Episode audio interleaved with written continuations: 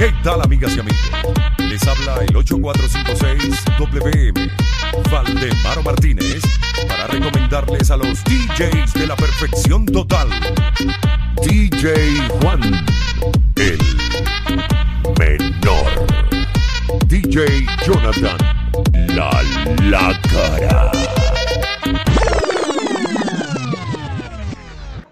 Bienvenidos borrachos y astemios al segundo episodio de esta habladera de paja desde la ciudad de la furia. Yo soy el DJ Juan, el menor, y allá en Caracas, Venezuela, está DJ Jonathan, la lacra. ¿Cómo estás, querido? Ok, todo bien. Bienvenidos, muchachones, a este segundo episodio, pues.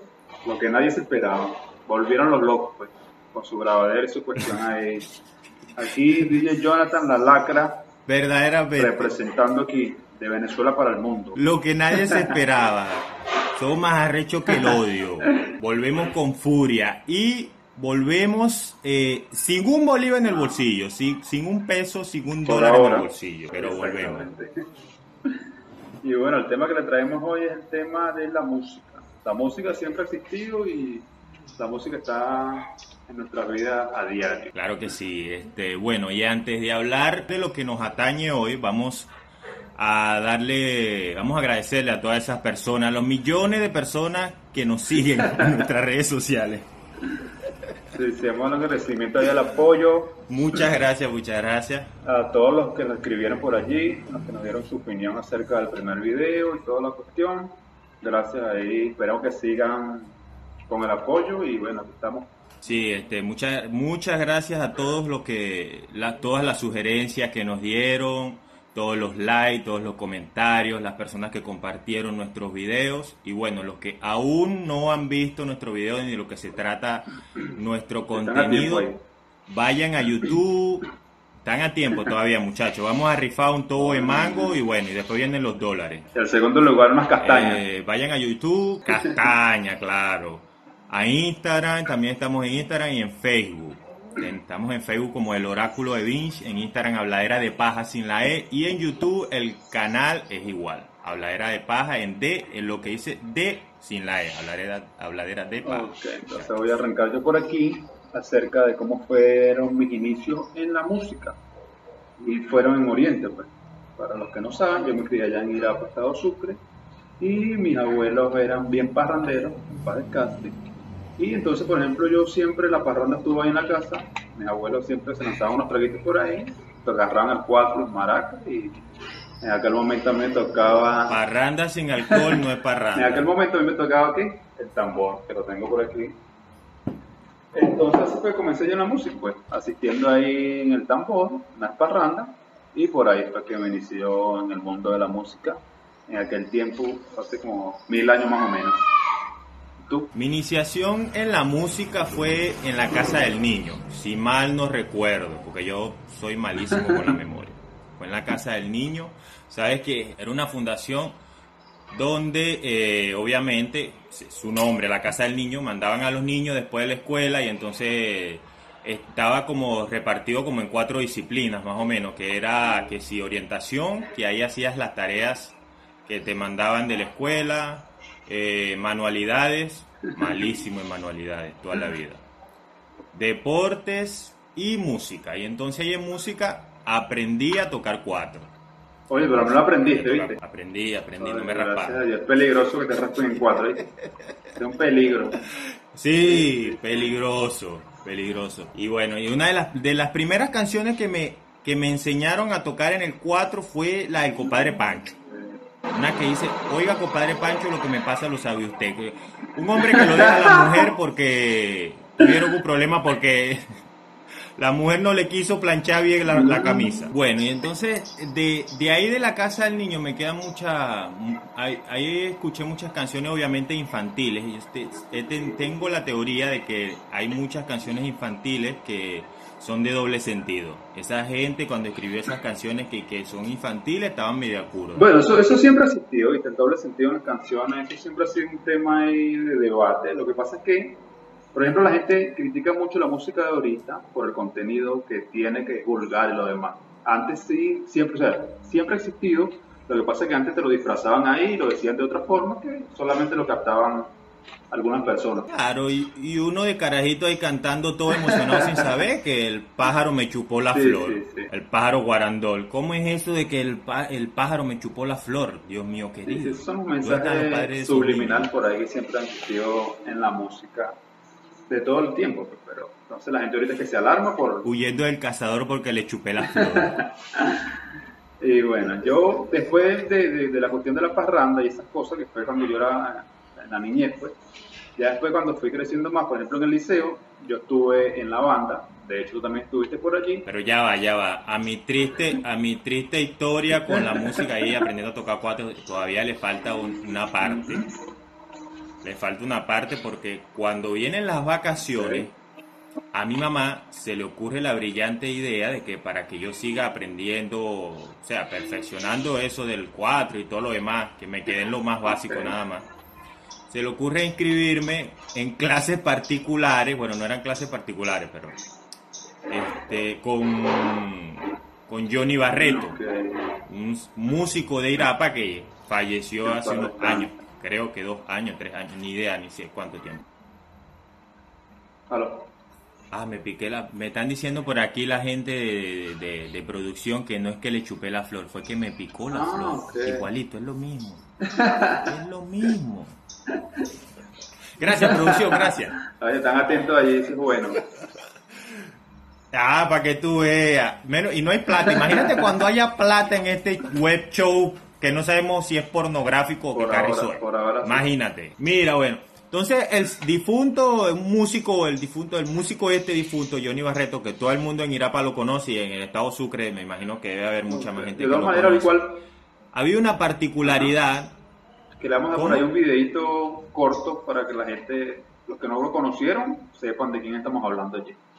Sí, ahí en, ahí en, en edición le, Sí, le sí. lanza ahí esos cinco segunditos ahí de, de- No queremos que la gente que tiene el copyright de Johnny Barreto nos demande. para aquel que nos visite y que siempre nos recuerde como a su valle brillo con bola de plátano verde. Bueno, y a la hora de tú entrar a la escuela que él tenía de música, tú tenías que cantar un himno, dicho himno que escribió él. Y no, eso no, eso no era lo, más, lo más, no sé, ridículo. Sino que el himno traía coreografía. Entonces, mientras estaba cantando, tenía que ponerte la mano en el pecho, poner un pie, arrodillarte. Horrible, horrible, marisco. Yo le dije a mami, yo no voy más que esa vaina. Ah, está bien, en- paz descanse entonces Johnny Barreto. ok, entonces, Claro, excelente músico, pero no. sí, sí. Ok, entonces mis inicios todavía se continúan por allá por Oriente, porque ajá, después de la parranda de la cuestión, que fue por donde yo comencé, luego pasé a la cuestión de la banda, y en aquella época no existía, por ejemplo, la tecnología que tenemos ahorita, que si tú quieres colchar cualquier canción de cualquier artista, la ahí en el teléfono y la descarga toda la discografía que tú quieras, sino que en aquella época era un poco más difícil el acceso. pues. Yo recuerdo que, por ejemplo, en mi tiempo yo iba a lo que se llama Infocentro, que son unas computadoras, un tipo cyber, pues, comunitario, donde tú ibas a hacer tareas y tú Sí. hacías cualquier vaina ahí. tu cédula y te dan media hora cualquier vaina gratis. menos tarea. pues. Y por ahí era que yo investigaba algunos artistas, algunas cosas que en aquel tiempo yo lo escuché principalmente en videojuegos. pues. O sea, yo entré, por ejemplo, después de la parrandita esa, que era lo básico allá en la casa, eh, escuché que si rock y hip hop, que fue lo primero que yo escuché así de otro idioma, que lo escuché fue en los videojuegos, que un centro de videojuegos que ahí había en Santa Marta, de Silvino, que está por ahí todavía. Silvino está, el centro de videojuegos no. Entonces, Lo arruinaron por llevando control para sí, que allá. después ya profundizaremos un poquito más de ese tema ahí. Y algunos que hayan jugado por ahí también pueden comentar su historia con Silvino. Entonces, en esos videojuegos, que principalmente eran de patineta, los que saben de mí saben que me gusta bastante la patineta. Y entonces yo cuando iba a, ver- a jugar mi videojuego allá, eh, escuchaba las canciones y entonces, como era algo nuevo, algo diferente que primera vez que escuchaba en mi vida, entonces se me fueron grabando esas cosas y fui investigando en mi infocentro, ya después en el cyber y después cuando yo quería descargar la- las canciones, me metí en una cuestión que aún existe, llamada Ares, que Si tú tuviste tu experiencia Sí, con me Ares, que- haciendo la, la, la investigación para, para este episodio, me impresionó que Ares todavía existe. sí, todavía existe, todavía está por ahí, está vivo. Y Ares era un, un programa, Es, es porque todavía está vivo. o es, perdón, Por desgracia programa está donde vivo. cualquier loco, por desgracia está vivo, donde cualquier loco, quien sea, agarra y sube una canción. No sé si todavía sea nada más para descargar canciones, imagino que para otras cosas Oye, también. quise meterme, pero dije, coño, si me meto en esta página y descargo 700 virus como aquella época y pierdo Eh, todo, se me explota aquí la computadora, entonces no me quise arriesgar, así que nada más vi que existía. Ya que está grave, Sí, y entonces no, no, no, imagínate. no quise arriesgarme y dije, bueno, vamos a comentarlo nada más para que la gente sepa, algunos que la utilizaron, las nueve escuelas ni siquiera sabrán A ver quién existió. se acuerda. Los millennials ni saben que eso existió, pero si tú te metías ahí, descargabas Ares, lo instalabas en tu computadora, luego en Ares tú ponías, Ares tenía un buscador, ahí tú ponías el nombre de la canción y tal. Sí, y te aparecían no sé ahí. qué tantas opciones, 10.000 opciones ahí para descargar eh, la canción. Y cuando descargaba la canción, no era la canción que tú querías. No. Estaba mal grabada, O de repente sí, sí era, Aparte, pero venía toda y mocha. descargando, descargabas, sí, descargabas 8 troyanos y la computadora no prendía más nunca en la vida. Sí. Y bueno, entonces en esos videojuegos, porque yo ahí entré en el mundo del rock y el hip hop, que aún estoy en eso. Escucho muchas bandas todavía desde aquella época, que por aquí les dejaré algunas de mis bandas favoritas, las que escucho actualmente, y ya si les gusta, las buscan por ahí, también la escuchan, que son variadas y, o sea, yo, yo por ejemplo, escucho todo tipo de música, pues. yo escucho todo tipo de música porque después de la parrandita, después de la banda, yo entré al mundo de las fiestas y las minitecas por medio de un primo que se llama Reni. y que mezclando. Sí. Entonces en ese momento entré al mundo de la perdición, que eso fue una locura. Claro, en aquel momento no era tanta Yo perdición, pues. Yo te digo algo, yo como DJ fuera el terror de los tukis. Porque yo no voy a estar poniendo esa vaina de que quizás somos los locos, locos incurables. Pirata soy yo, ni nada de esa marisquera. Bueno, entonces ahí fue que yo aprendí a escuchar mucho tipo de vaina. música, porque obviamente tú no puedes poner solamente lo que a ti te gusta, tienes que poner lo que le gusta a la gente. Obviamente. Sí, entonces pones todos los ritmos variados y todas esas cosas. Y entonces eso fue allá en Irapa, Estados Unidos. Luego después de eso, yo me vine aquí a Caracas y fue donde adquirí los gustos musicales por la salsa. ¿Por qué? Porque mi papá es un salsero. Entonces, por aquí le voy a dejar un clip de cómo sonaba el carro de mi papá cuando lo prendía.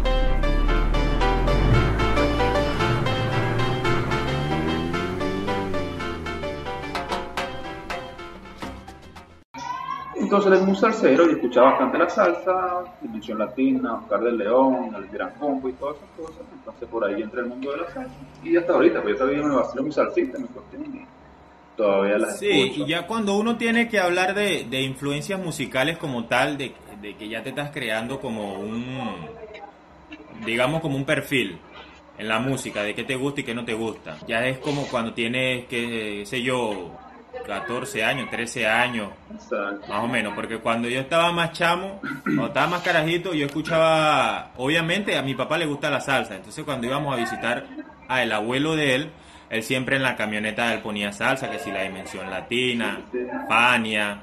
Recuerdo que eh, una vez el niño Jesús, un 25 de diciembre, me regalaron un Walmart. Oye, ¿cómo no? ¿Cómo, cómo no? regalaron un Walmart. Un Walmart. Entonces, en la casa había, el Walmart tenía, el Walmart tenía para meterle su cassette, tú sabes. Y tú le enseñas una fotico a la gente de es un Walmart para sintonizar la radio. Así que imagínate lo, lo bueno que era la radio de aquella época en Irapa. Bueno, cuando yo me vine todavía no era buena. Yo lo que escuchaba era un cassette que tenía mi papá de una canción que le hicieron a Irapa, que la canción estaba grabada 50 mil veces por el lado A del cassette y 50 mil veces por el lado B del cassette. Y entonces yo en mi bicicleta con los audífonos puestos en Walmart, Irapa, Irapa. de mi Venezuela, terruño oriental. Se, ca- se acababa, el- lo cambiaba el otra vez. Irapa. Santa Marta, Irapa, to- todo eso andando por ahí. Imagínate lo bueno que era la radio. Bueno, yo, Bueno, y después viene el Dixie. yo también tuve mi época del Walmart. Recuerdo que cuando mi papá iba de aquí de ocasiones, de aquí de Caracas, iba para Irapa, entonces una vez me llevó el Walmart. Yo andaba por ahí loco, como que era, bueno, pues como que andara en un Ferrari, en una Lamborghini. Eso andaba yo con mi Walmart aquí en la cintura, una vaina que empezaba, bueno, pues, yo a veces me bajaba el pantalón y Agárrate. andaba por ahí era, firmando. pues. De ahí, de ahí tenías, de, de ahí te quedó la desviación en la columna, ¿cierto? Sí, sí. ya después, después del Walmart, claro, ya viene el Digno, pero coño, el Digno era para rico, ¿viste? El Digno sí no era de alcance. Coño, el Disman, cuando yo estudiaba, yo estudiaba, ¿qué? Como segundo año, saquen la cuenta ahí, segundo año con el Disman. Yo tenía un pana que, que tenía, tenía un Disman. Y ahí fue donde yo hice como que, yo empezó como mi iniciación con el rock porque empezamos a escuchar que si Caramelo de Cianuro, que es una de las bandas de rock venezolano que a mí más me gusta en, en la vida. Creo que no hay una canción de Caramelo que yo no me sepa. Sí, son esas bandas que uno escucha todo el disco Eh. completo y no se salta ninguna canción. pues. y no te salta ninguna canción ni nada. Bueno, si el disco está rayado, si te salta la canción, ese era otro problema que tenía el Disman. Sí, la, tanto las Y canciones. los que se equipos de sonido que tú le metías a su CD. Sí, mariquita, entonces, y que agarrando el CD, pasándole un trapito, una vaina, igual, no hacía nada. Lo que hacía era joder más el Sí, CD. sí, sí. Ok. Recuerdo yo, o sea, para la gente que no lo sabe, MTV, ¿verdad? Tiene un canal musical, la M de música, Music. En mi época, Music nosotros veíamos bastante. MTV, porque era un canal, de hecho, es que veíamos todos los artistas internacionales, porque Estados Unidos el canal. Y en aquella época era muy bueno, pues pasaban bastantes programas y ahí fue que uno conoció muchos artistas de rock, pop, reggae y demás. Bueno, mucha de mi influencia musical también viene de, de los canales musicales, obviamente. Que si en TV, en Telehit era buenísimo. Sí, en su momento cuando comenzó, recuerdo cuando pusieron el cable, cuando llegó el cable nuevo allá en Irapa, que uno comenzó a ver los primeros, o sea, Exactamente. todos los canales y los de música, de verdad que Telehit era uno de mis favoritos en aquella época. Uno de los mejores. Sí, sí, sí. Que no solo era, Telehit era más, más como, eh, estaba como más direccionado hacia la, a la gente que le gustaba el rock y el pop. Pero tenía ahí sus programitas que sí de, de, de reggaetón y esas cosas. Sí, sí, sí. Y había uno viejísimo, viejísimo, que se llamaba Bling Bling. El mundo es bling bling, la gente que está in, mira, no te metas conmigo que te voy a dar con un bolín, el disco sí. Y aparecía un joven Daddy Yankee con la misma cara que tiene Sí, hoy. loco, ese bicho no se Pues pone viejo, Daddy Yankee no envejece. De pacto con el diablo. No sé qué coño hace. De pana, ya. No sé qué carrizo hace Daddy Yankee. Te busca un video de la gasolina y busca uno de- del último que sacó y parece que lo grabó uno ayer y el otro hoy. De pana, marico. Ok, entonces, Bueno, y NTV, NTV era muy bueno por eso, porque te ponía eh, eh, música, pero música, música, música, todo el día. Nada de programas ah, estúpidos, ni nada de eso. ¿Qué pasa después con NTV? NTV saca un show que se llama en inglés, en español se llamaba como en la vida real, que era un reality show. NTV es el creador del reality show como género televisivo. sí, sí, para los que no saben ese dato. Y ahí se jode todo. La gente se vuelve loca, le encantó el reality show y NTV empezó a poner pura porquería. Que si I used to be fat, una gente que era gorda y que si mis dulces 15, mis dulces 16. ¿Qué coño de la madre? Cámbiale el nombre al canal, coño de tu madre. O sigue pasando tu música. Claro, podían, o sea, podían poder, o sea, tenían que haberse inventado algo anexo a eso.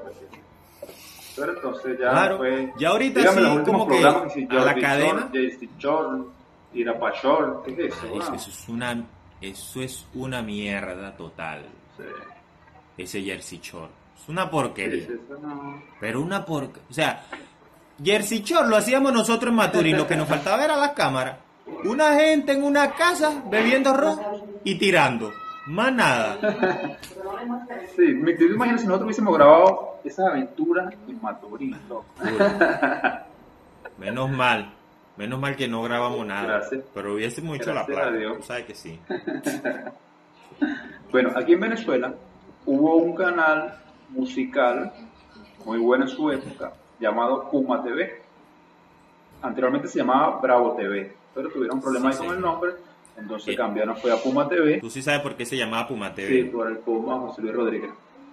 Porque el, el Puma era el dueño. Exactamente. Entonces ese canal era bien bueno, pasaban de todo, de todo, de música. Era- de hecho era el único canal musical que había aquí en Venezuela, que después de su tiempo de vida pasó a Canal I. Y ya después de ahí se volvió. era muy bueno además porque eh, te, te- no solo te ponía música de artistas internacionales, sino de música nacional, que mucha gente no la escucha, que Exactamente. eso está mal, pero mucha gente no la escucha, pero Venezuela tiene muy buenas bandas de rock, Sí, sí, de- hay de pop. bastante talento. actualmente hay muchas, sí, muchísimo, hip hop, todo eso. Sí, lo que pasa es que hay mucha gente que no le gusta el artista nacional, entonces prefieren apoyarlos de afuera porque son los que cantan más bonitos, los que tienen más vistas, entonces no apoyan. Yo creo que en eso yo le daría un punto a favor muchísimo a la gente que escucha el hip hop. No, no tanto a la gente que escucha rock, porque yo he escuchado, yo he hablado con personas que les gusta el rock y no les gustan las bandas venezolanas. Dicen, no, a mí no me gusta, sin ni siquiera darle una oportunidad, sin ni Exacto, siquiera que ahí está el escucharla. detalle, que mucha gente se cierra. ¿Entiendes? Pero los hijos pero, los hijos pero, mira, escuchan que si Cancerbero, bueno, yo escuché, un- me gusta Los Tres Dueños, Exacto. estaba Voodoo, DJ 13, Niga, Exacto. esa gente Venezuela subterránea y tal. Después yo me, ya yo no supe más nunca nada del, del hip hop venezolano como tal. Pero a mucha gente le gusta que si su Cancerbero, y Cancerbero no nada más le gusta en Venezuela. Hay gente que le escucha aquí en Perú, Sí, en sí, sí. El loco, o sea, el loco sí era bueno, pues no hay que negar que el loco sí tenía su flow, su ritmo, su cuestión. Y hay muchos artistas, pues como él hay Sí, muchos que, sí, que por lo menos la vaina. porque Hay muchos que cantaba horrible. pues. No me voy a linchar por eso. No, hay muchos que se aplican su, cuestión, su música, pero entonces como siempre, pero por ahí, ya cuando agarra cuestiones políticas, ya pierde muchos seguidores por esas cosas. Ya cuando agarra hacia allá o hacia acá, ya entonces ya ahí pierde la esencia, porque sí, o sea, tú eres músico nada más, pero tú no eres político ni eres nada de eso. Pero aquí ya tú sabes que la cuestión económica Es que siempre, los lleva a eso. sí, pues. siempre va a estar como eso, siempre va a estar como eso en, en, en- el ambiente, ¿sabes? Sobre todo en un país como Venezuela que está polarizado, que es imposible no hablar de política porque tú te las encuentras en la esquina, cuando vas para la bodega que no encuentras comida y tal, pero bueno, ese es un tema de otro episodio, Sí, no sí, de sí, este. será por aquí. Vamos a seguir hablando de música. Sí, que llega un momento en que entra la cuestión ahí de la... Ok. Después drenamos las arrecheras. Ahí con, eh, eh, su arrechera ahí en su- con su. ¿Cómo es que dijo Capri? ¿Cómo? Con la olla, con la olla. Bueno, ya, cerremos este paréntesis. Ok, volvamos al tema de la música, que es lo que se trata hoy. Entonces, Volvamos. voy a comentar lo de hay, que hay música de época. Hay música que tú escuchas y te transporta a una época en particular, a una actividad o algún recuerdo que tuviste. Pues de repente te escuchas una música y coño, me acordé de tal cosa, me acordé de tal rumba. Por ejemplo, si escuchas esta, ya tú automáticamente te recuerdas el carnaval, ¿te entiendes? Entonces, yo por ejemplo aquí pongo un, un calixo y rápidamente volteo para ver si no hay un loco por ahí culiándome, como cuando pasa en el carnaval, o de repente si viene un loco por ahí con todo de agua. O uno decirle, papi, pendiente, no me vayamos a que que en tengo gripe. Oriente y que en Oriente además de que la que el, el calipso la soca es una música característica de carnaval en Oriente se oye calipso y soca todo el santo año Sí, sí, todo eso año, es todos los días pan nuestro de cada día. Cualquier fiestica. Mira, vamos a una fiesta aquí en el preescolar y llegan a, a Goyo. Goyo con su juguete. Sí. Toma tu juguito, toma tu juguito, toma tu juguito, toma. Toma tu juguito, toma tu juguito, toma tu juguito, toma. una fiesta sin una fiesta sin su sin de, de Oriente sin soca ni, ni ni calipso no fue fiesta eso no, fue fiesta No, eso, eso va fijo ahí. Entonces, por ejemplo, ya tú escuchas un calipso, te transporta directo al carnaval, la jodedera la cuestión. Pero ahora si escuchas esta, Así. entonces tú pues, te- de repente estás ahí escuchándola hasta que suena la letra y tú, pum, por ahí puede haber un muerto. ¿Por qué? Porque esta canción en particular la agarraron específicamente para cuando hay muertos y esas cosas. Porque la gente, o sea, por la letra que dice, entonces ellos se identificaron Bueno, no, ahí que no sé si en nadie es eterno en el mundo. No sé si en otro no sé si en otro en otro lugar de Venezuela. Sí, la- sería bueno, sería bueno saber eso, pero específicamente nosotros que somos Caracas y Irapa, sí, si tú escuchas esa canción, eso es fijo que hay un muerto por ahí. Porque la gente, la gente, así sea muriendo, se quiere morirse con caché y estilo. Y por eso ponen esa música, mi hermano, cuando se están, cuando se, ¿se entiende? Sí. Ahora, que si por ejemplo escuchas esta, automáticamente diciembre, allá. Esa canción, esa gaita, una vez cuando reviente y le ponen en YouTube, si estás fuera, estás loco para irte para el pueblo. Pues.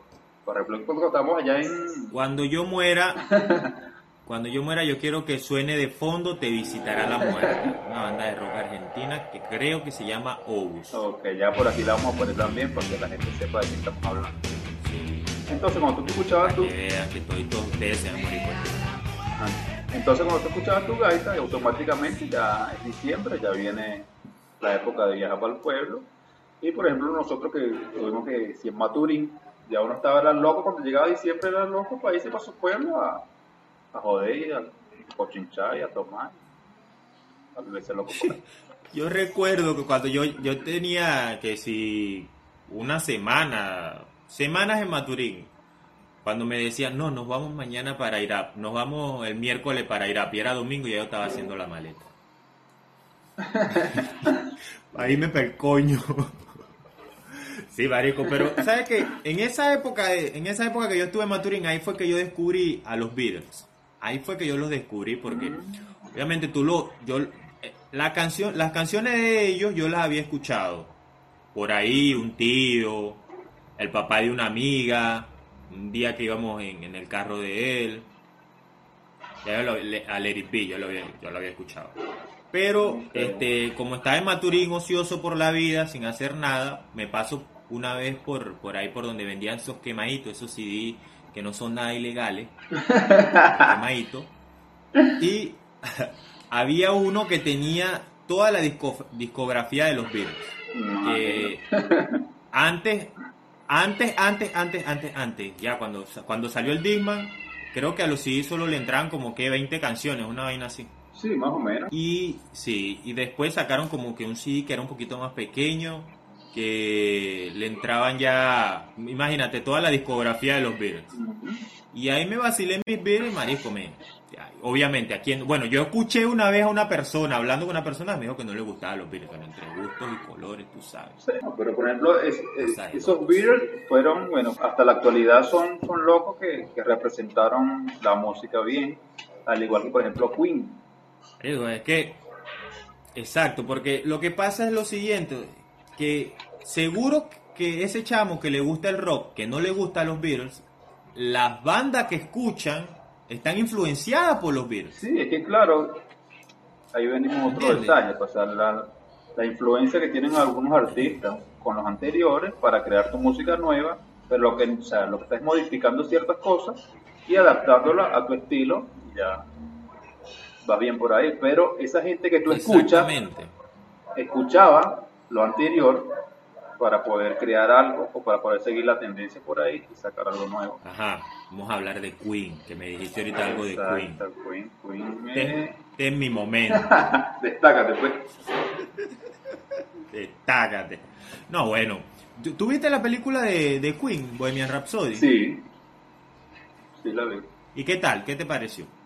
¿Te la vacilaste o no te la vacilaste? sí, sí, sí me gustó porque, Yo me, por ejemplo, yo me la vacilé porque obviamente estaban todas las canciones y yo estaba en esa sala de cine cantando como un loco. sí, sí. Yo no le paré a la vaina si Freddie Mercury, que si tenía una novia, que si era marico, que si no era marico, que a mí no me interesa una mierda. Estaba cantando esa Pero vaina. ¿sabes qué es lo que pasa también con ese tipo de películas de esos artistas? Es que se centran más en la parte negativa porque eso es lo que ven, ¿entiendes? La polémica y la cuestión. Es Exactamente. más o menos como cuando hicieron la de Héctor Lavoe. Tú ves la película de Héctor Lavoe y vi que, en conclusión, era un drogadicto. Más nada. O sea, de ahí no pone más nada positivo, no ahí pone más nada. O sea, puro droga y listo. Entonces, eso es lo que ponen de, de- de esos artistas, que es lo que venden. Lo que pasa es que la mayoría de los artistas obviamente son personas que están, no sé, Sí, sí. la mayoría de los artistas tienen problemas como todo el mundo, tiene, o sea, sus, sus cosas malas como todo el mundo. Lo que pasa es que le pones un plus de que ellos están en el ojo del huracán, todo el mundo los conoce, todo el mundo los quiere ver, entonces si esa gente quiere salir un día tranquilamente a comerse un helado, no puede porque tiene 40 mil locos atrás persiguiendo. esa es otra cosa que la gente no entiende. O sea, que- o sea, el artista, cuando se monta en el escenario, es un personaje, ¿entiendes? Entonces, cuando anda en la calle, es la persona que le da vida a ese personaje. Ok, entonces, volviendo aquí a la cuestión de Irapa, vamos a mencionar algunos sitios referentes a la música donde uno rumbeaba. Por ejemplo, está Brisas del Mar. Todos han rumbeado en Brisas del Mar. Yo me escapaba en mi época para irme a rumbear para allá. Y por ejemplo, yo cuando me gradué de sexto grado, la rumba fue en Brisas del que ya por ejemplo ahorita sí hacen todas las rumbas allí. Pero antes habían otros sitios, por ejemplo estaba antes el campanazo, que ahorita todavía funciona, pero no funciona como antes. Pues. Pero antes era un sitio de rumbas bien buenas, que uno podía ir a alquilar ahí. Y también estaba Riverside. Para- Está la Para- angosta, la langosta, Riverside. Y la popular concha, pues que no has rumbeado en la concha, porque no eres de Irapa ni has ido nunca de visita ni de ocasión por ahí a, a vacilar tu rumba. Voy a comentar ahora un tema, un género musical que hay mucha gente que lo desprecia, que lo odia, que no sé qué más. qué más. Y es el mencionado. Vamos a hablar ahora de las menciones honoríficas. Aquí viene el vallenato, compadre. Dilo, El vallenato es un tema el un vallenato. género colombiano que mu- mucha gente lo desprecia y lo odia. Pero cuando se lanza tres traguitos, se ponen así. Sobrios, sobrios.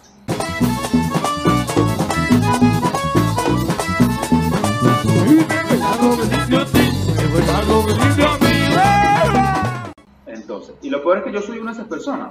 Cuando me lanzo tres traguitos, cuando tú me ves en una fiesta que te voy bailando vallenato, compa, o sea, tú hablas mierda, tú hablas mierda de la gente que bueno, y a lo último remata. Yo soy una de esas personas. yo- Yo me meto mis tragos y me pongo a, a, a Claro. pulir villa, raspa canilla. ahí, donde sea.